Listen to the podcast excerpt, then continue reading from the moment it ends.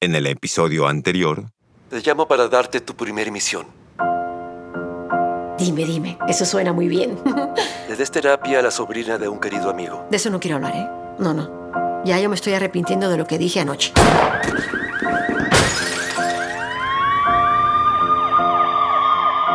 Pido humildemente su intervención para que esta mujer le otorgue el perdón a mi nieto.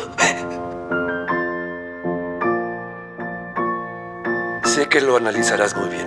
Tu corazón no dejará que te llenes de miedo. No, no, no, no, no te sientas mal. Yo, la verdad, realmente yo no te estoy culpando, Greta. Para nada. Bueno, voy a ser honesta. Nunca supe cómo manejar la situación. Me daba miedo enfrentarlo. Greta, tú te tienes que perdonar a ti misma por todos los errores que cometiste. Ese es el perdón. Ya no sigas más. Estoy aquí para que me ayudes. La valentía, Greta, trae consigo la humildad cuando se reconocen los errores cometidos.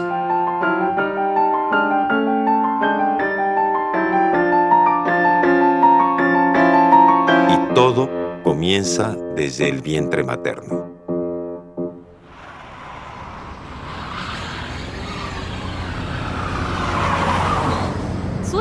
¿Estás loco? ¿Cómo me llamaste? ¡No me llames loco! ¡Estúpida! ¿Por qué me hablas así? Para el auto, ya no quiero ir. ¿Tú crees que pagué a lo tonto por este ramo de rosas y la botella de vino? Te traje para que pasaras conmigo una noche. Pero no a la fuerza. Así no.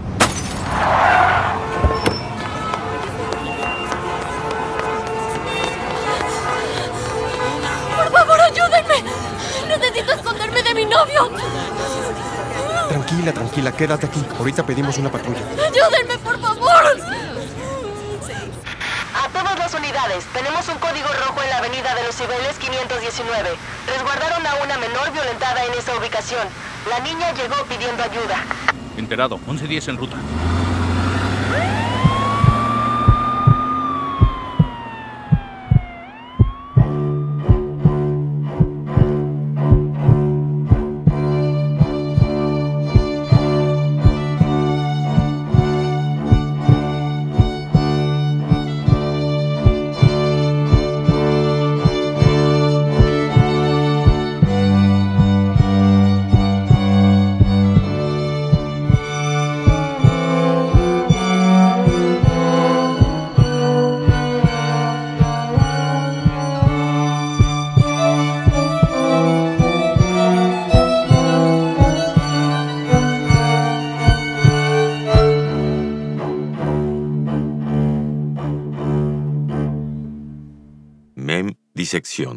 Hoy presentamos Proyecto MEM.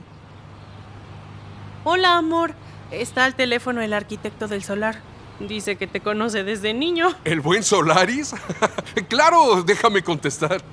bueno, toma el teléfono. Benjamín, qué gusto escucharte. ¿Cuántos años? Es también un gusto para mí.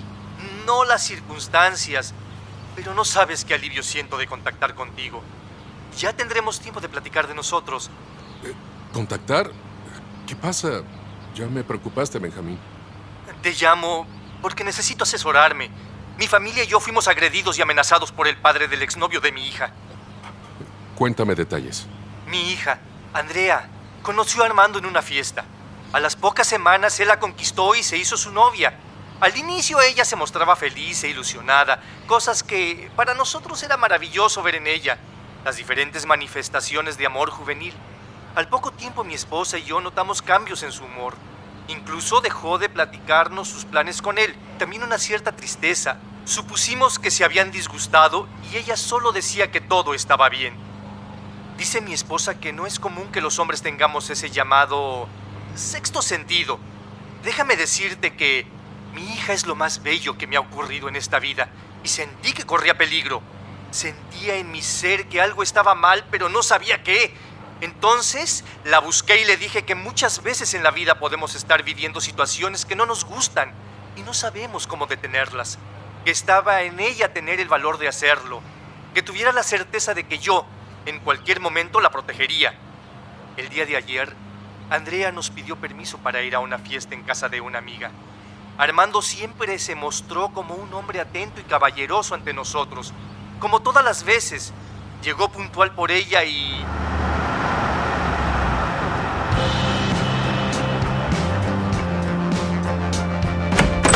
Bye, papá. Te aviso en cuanto llegue a casa de Renata.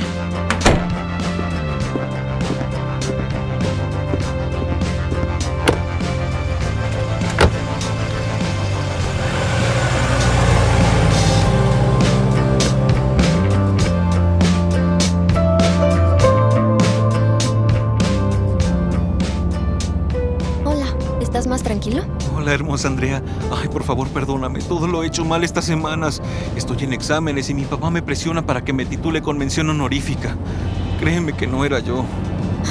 Gracias por sincerarte. No entendía por qué estabas en ese plan. Te extrañé. Dame un beso, tontita. He planeado una noche increíble. Antes de ir a casa de Renata, te llevaré a un lugar especial.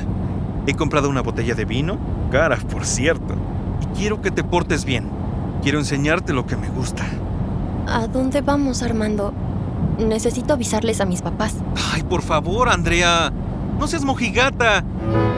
Compórtate como una mujer adulta. No soy ninguna mojigata. Para mi familia es importante que sepan dónde estoy. Pues no te lo diré, es una sorpresa. Así que pórtate bien, no me obligues a forzarte. Suéltame, Armando. ¿Estás loco? ¿Cómo me llamaste? ¡No me llames loco! ¡Estúpida! ¿Por qué me hablas así? Para el auto, ya no quiero ir. ¿Tú crees que pagué a lo tonto por este ramo de rosas y la botella de vino? Te traje para que pasaras conmigo una noche. ¡Pero no a la fuerza! ¡Quieta! ¡Eres una estúpida! ¡Así no!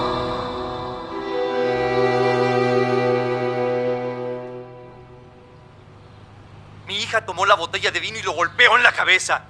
Eso permitió que ese tipo detuviera el auto y le diera tiempo de huir de ahí. Mi esposa y yo acudimos al restaurante donde la resguardaron. Llegamos a toda prisa y la encontré con el labio roto y las manos ensangrentadas por haberse defendido. Estaba totalmente desconsolada. Me llené de rabia y fuimos inmediatamente a casa de ese tipo. ¡Armando! ¡Sal si eres tan hombre! ¡Mira cómo has dejado a mi hija! ¿Quién es el imbécil que se atreve a hacer escándalos afuera de mi casa? Yo no estoy haciendo ningún escándalo. Vengo a exigir que su hijo se haga responsable por su actitud. ¡Mire cómo maltrató a mi hija! Mi hijo es todo un hombre. Yo lo he educado. De seguro su hija se lo merecía. ¡Maldito cobarde! Ya veo el ejemplo con el que educaste a tu hijo. Basta con darse cuenta cómo te mira asustada. Sin decir nada a la madre de tu hijo. ¡Mírala!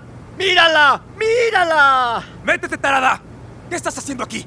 Y en cuanto a ustedes, ni se les ocurra levantar una denuncia. Tengo muchas influencias que de inmediato les voltearán las cosas. Yo no tengo paciencia para resolver pleitos de niños babosos. En cuanto a ti, estúpido bastardo, te me largas otra vez al extranjero y ustedes salgan de mi vista o sufrirán las consecuencias. Así fue como pasó todo. Cuento con el reporte de los oficiales, la declaración de los meseros y el dueño del restaurante puso a nuestra disposición en cuanto se lo requiera el video donde llega mi hija a pedir ayuda. Tenemos muchos elementos para levantar una denuncia por intento de violación. Investigaremos si este joven tiene más denuncias por este tipo de abusos, incluso en otras partes del mundo. Solaris, es importante que tanto ustedes como tu hija tomen terapia. Te referiré con un especialista que de hecho es mi amiga. Gracias, Ivo. Te lo agradezco mucho. Seguimos en contacto. Ivo despide a su amigo de la infancia y se dispone a concluir con su agenda del día. Pasadas las nueve de la noche, Ivo se dirige hacia la mansión Tochtergots.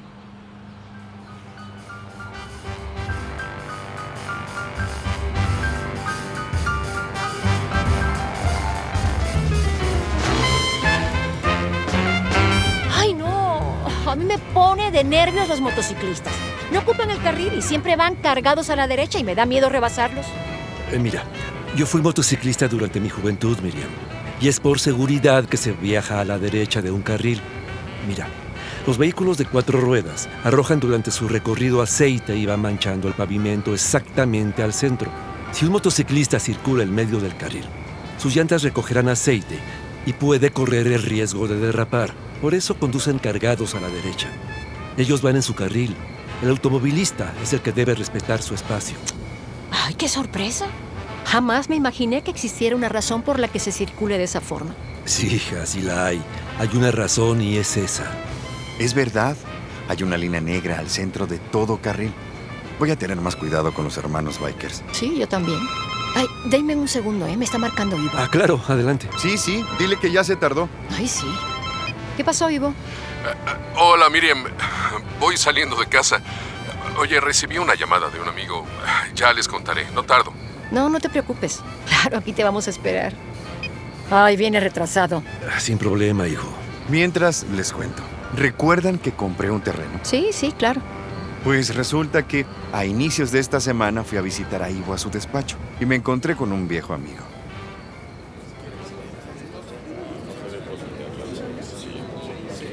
Pancho, ¿qué andas haciendo por aquí? ¿Cómo estás, Pepe? Qué gusto verte. Mira dónde venimos a encontrarnos. Pues aquí, mano, tengo una cita con mi abogado. Estoy demandando al arquitecto que construyó mi casa porque me vio la cara.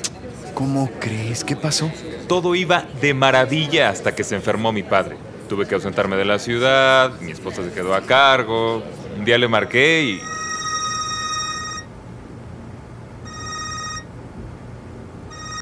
Hola, mi vida. ¿Cómo estás? Bien, amor.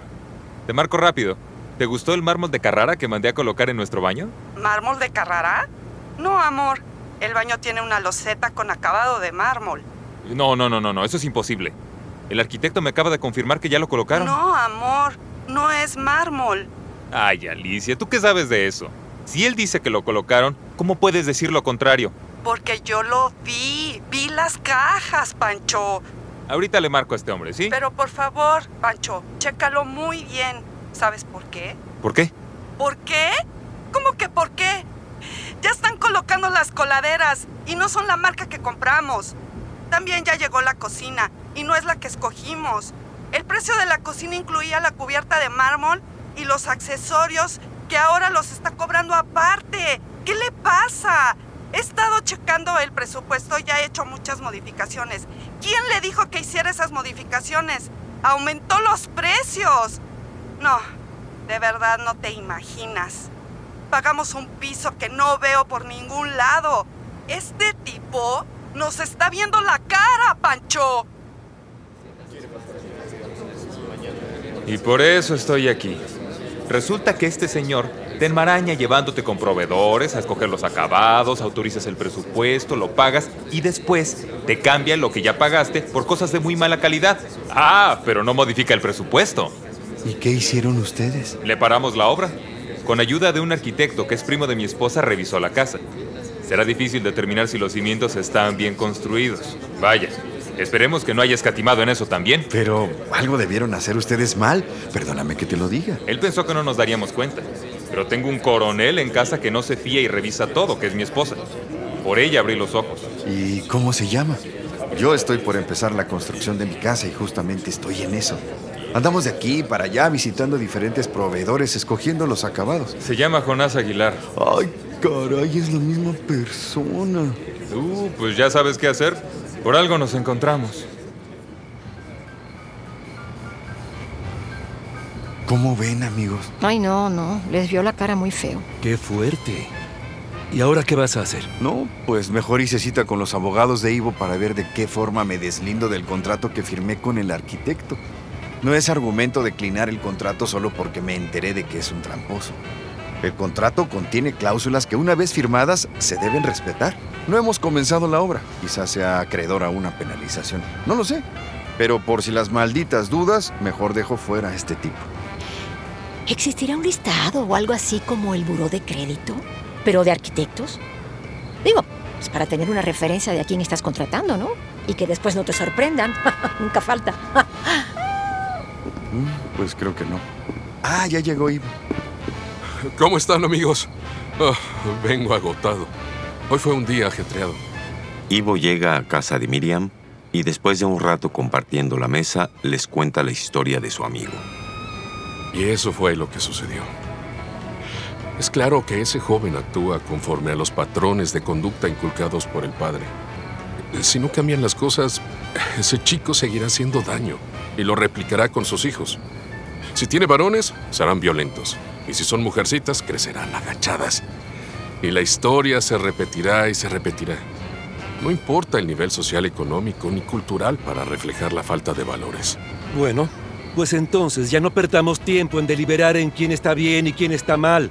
Yo pienso que ya es el momento de aterrizar este proyecto.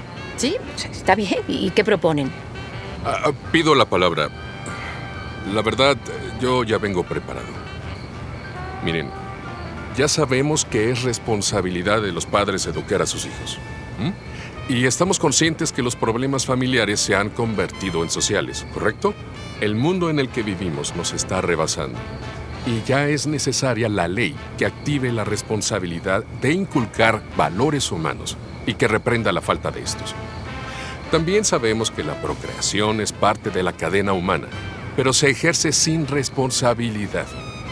Ya no es cuestión de educación sexual, sino de inculcar valores. No se le ha dado la importancia que merece. Eh, se entiende la magnitud del problema, ¿verdad? Así es. Se entiende muy bien. Bien. Los habitantes de este mundo estamos sufriendo por la falta de sensibilidad de los hombres y mujeres que procrean hijos. Los violentan, les faltan al respeto y los abandonan. Considerando lo que hemos reflexionado en todo este tiempo, propongo la ley de responsabilidad compartida por omisión de cuidados. ¿Qué les parece? Totalmente de acuerdo. ¿También? Ay, se me puso la piel chinita. Yo también quiero proponer algo. Entendemos que todo comienza desde el vientre materno, ¿verdad? Me di a la tarea de buscar una palabra que diga por sí sola todo lo que queremos plasmar. Y encontré una definición que para mí es como si la madre tierra nos hablara. Mem. Les explico. La Mem es, la decimotercera letra, letra del alfabeto fenicio y es nombrada la letra del agua. Simboliza todo lo que fluye a la vida, nacimiento. Así como las aguas de un manantial subterráneo se revela sobre la tierra, es el útero por donde la vida se manifiesta y se asciende al mundo. Y todo comienza desde el vientre materno. ¡Ay, me encanta! me encanta, me encanta. Perfecto. La ley de responsabilidad compartida por omisión de cuidados. Desde la MEM obligará a los padres y madres a comprometerse con sus hijos y con la sociedad. Dar vida no es un juego. Habitamos un solo mundo. Ya es momento que se unan las leyes terrenales con las espirituales.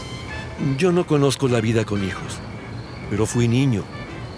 La MEM es el honor a todos los niños, porque fuimos niños. Esa frase es hermosa, Zadkiel. Por los niños, porque fuimos niños. Ese será nuestro estandarte. Mientras Miriam, Pepe, el padre Zadkiel e Ivo estructuran el proyecto MEM, Miguel, nieto de la nana Caridad, con apenas cinco años de edad, escuchaba atento a la conversación. ¿Qué significa todo eso, abuela? Ah, mi amor, significa que tú tienes el derecho de nacer y vivir protegido por tus padres y por la sociedad, porque eres un alma nueva en este mundo. No hay malicia en ti, mi amor. También significa que tú tienes la obligación de respetar a todos los adultos y compañeritos de tu salón, porque si tú te potas mal con los demás, te regañarán y recibirás un castigo junto con uno de tus padres. Porque si tú te comportas mal, querrá decir que tus papás no se dieron el tiempo de educarte. ¿Sí? Pero, ¿no se supone que es así? Pues sí, debería de ser así. Existen papás, mamá y niños que se comportan muy mal y nadie les dice nada. Los amigos de Miriam van a luchar porque existan unas personas especiales que regañen a los padres, que no educan a sus hijos. El amor comienza desde el hogar. Entonces, ¿Arturo dejará de pegarme en la escuela? Su mamá nos da miedo. Ella le grita a la maestra. Sí, mi vida. Qué bueno, ya los van a regañar. Abuela, ya me voy a jugar. Mientras tanto, en la terraza. Yo creo que debemos desarrollar una propuesta de acuerdo con la profesión que ejercemos y conocimientos para aportar desde nuestra perspectiva el contenido de MEM. Porque después de esto, y cubriendo los requisitos legales, hay que presentar la iniciativa ante el Senado y debe estar muy bien sustentada. ¿Alguien tiene otra idea? Yo, yo tengo una, pero es muy arriesgada, ¿eh? Ok, cuéntanos. Los tres amigos escuchan atentos a Miriam.